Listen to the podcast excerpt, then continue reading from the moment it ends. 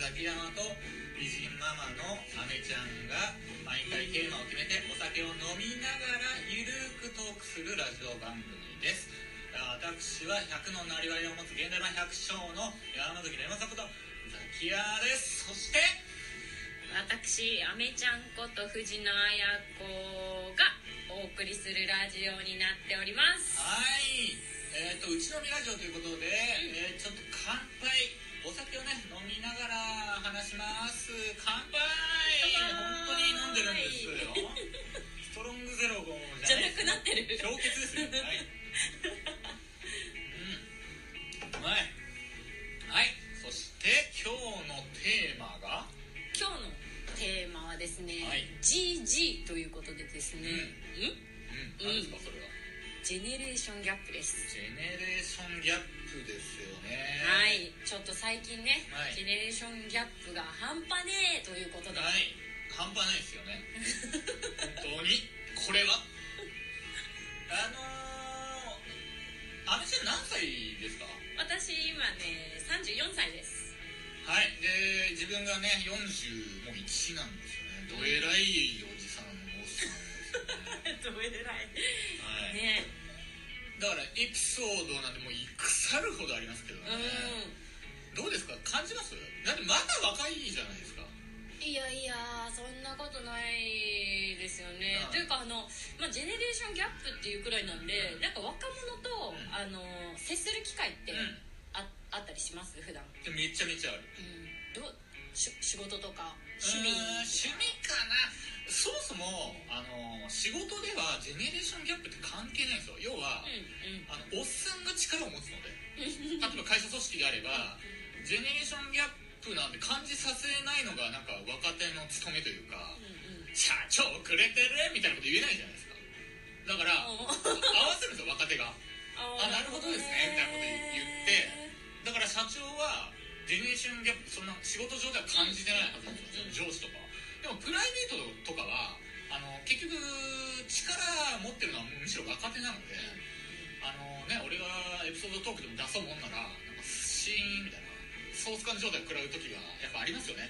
あこれ知らないんだみたいな。えー。同世代だったらもう鉄板の大爆笑の落としでももう あははははみたいなちょっとわかんないですね。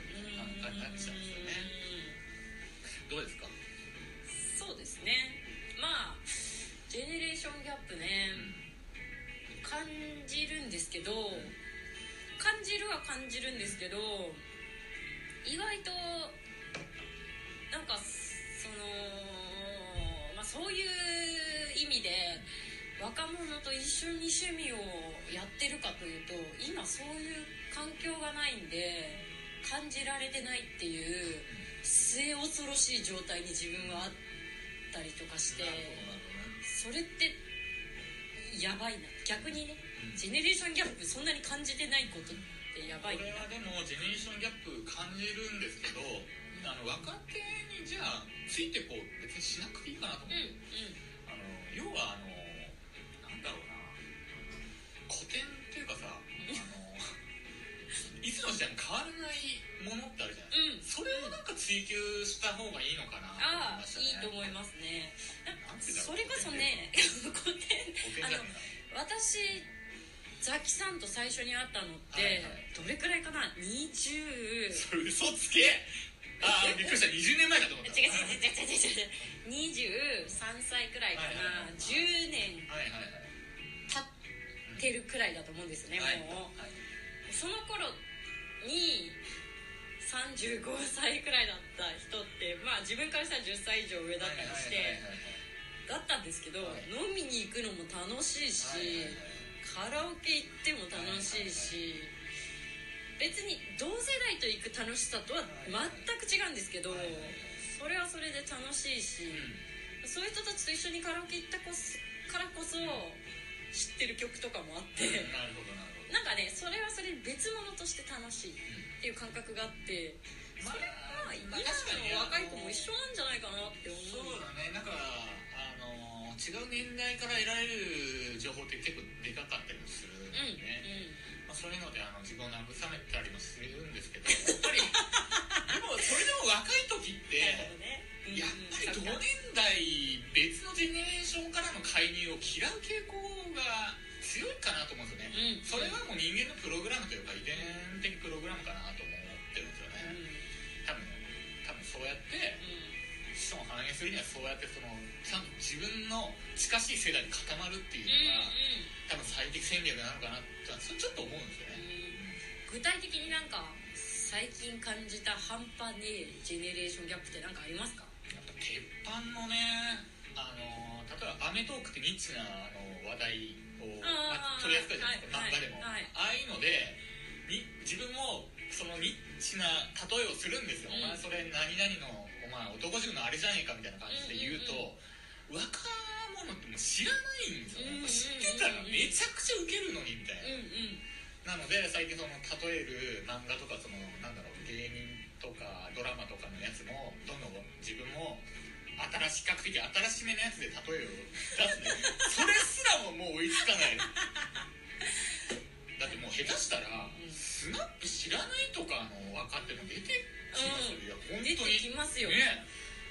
この前なんか家で話してたらあの、まあ、私とわあの旦那旦那は2個下なんですけど、まあ、そこはわりかし近いかなって感じなんですけどさらにそっから2個下くらいの世代になるとジュークを知らないって言ってえ？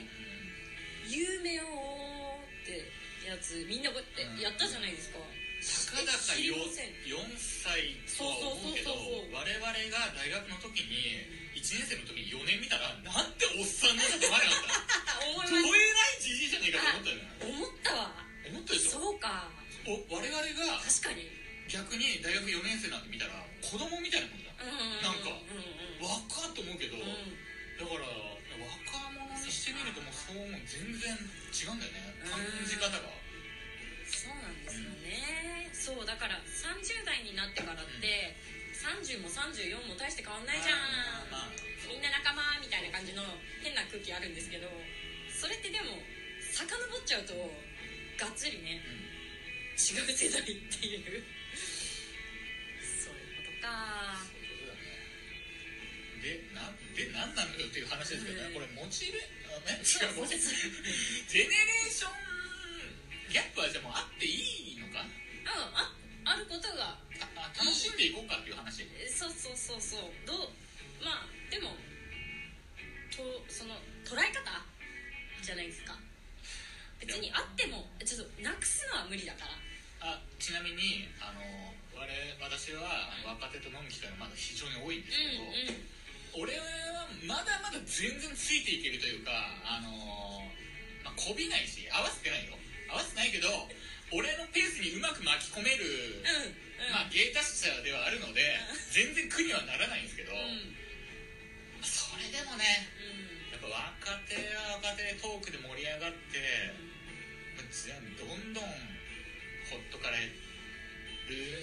な今後みたいなのちょっとありますけどね。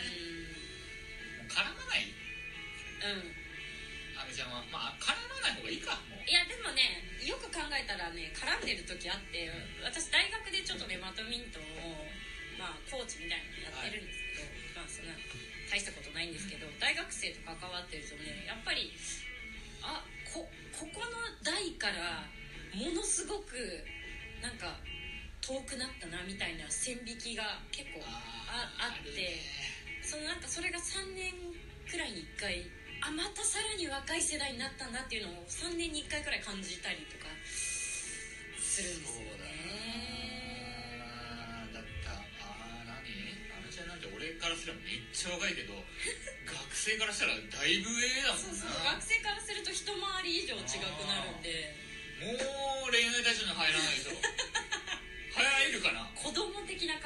そうか。親親みたいな感じになってそうか。うん。そうだな、うん。そうだな。だって大学1年生大学4年生でもちょっと上すぎて嫌だなと思ってたもんな。うんうん。ああ俺は良かったけど。周りの人はね。そうそう。まあでもね、うん。俺はじゃあこれあれですよ。あの締め締め。締めましょう。はい。あのジェネレーションギャップは怖い。ちょっとしんどいけども、うん若手にはこびないで。うん。自分もうだって年取るのは悪いことじゃないこれね、うん。もうね自然体でいきましょうってことです。そうですね。年と隣の良さをねうん。見せてったらいいですよね。ジェネレーションギャップをむしろ楽しむぐらいのね、うん。エピソードトークにしてね。うん。まあそんな感じでございますけどね。もういいもういいですか？いいです。